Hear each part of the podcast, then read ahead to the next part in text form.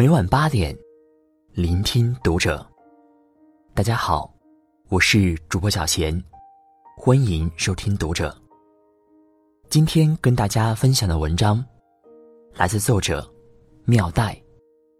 婚姻到最后，拼的就是这两个字。关注读者新媒体，一起成为更好的读者。婚姻很美好，也很残酷。最近，很偶然的机会，看了一部电影《消失的爱人》。这本是一部悬疑片，可是，在里面，我们却看到了婚姻的全貌。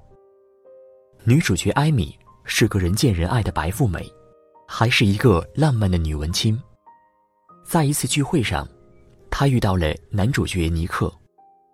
两个人三观相合，天雷勾地火，迅速坠入爱河，步入婚姻。可结婚后的尼克浑浑噩噩，无所事事。用艾米的钱开酒吧，整天混日子，还出轨了女学生。爱情的保质期从来都不长。婚姻就是加速爱情腐败的催化剂。两个人的婚姻走向平淡。尼克和艾米想象的文艺男青年完全不同。于是，艾米开始报复。他精心设计的一个谋杀案，让所有证据痕迹都指向尼克是凶手。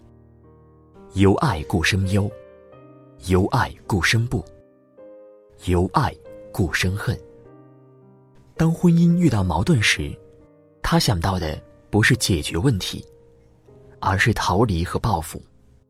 更可笑的是，电影的最后，尼克在电视上假装深情告白。就像他们初见的时候一样，又是一个充满魅力的男人，说着动人的情话。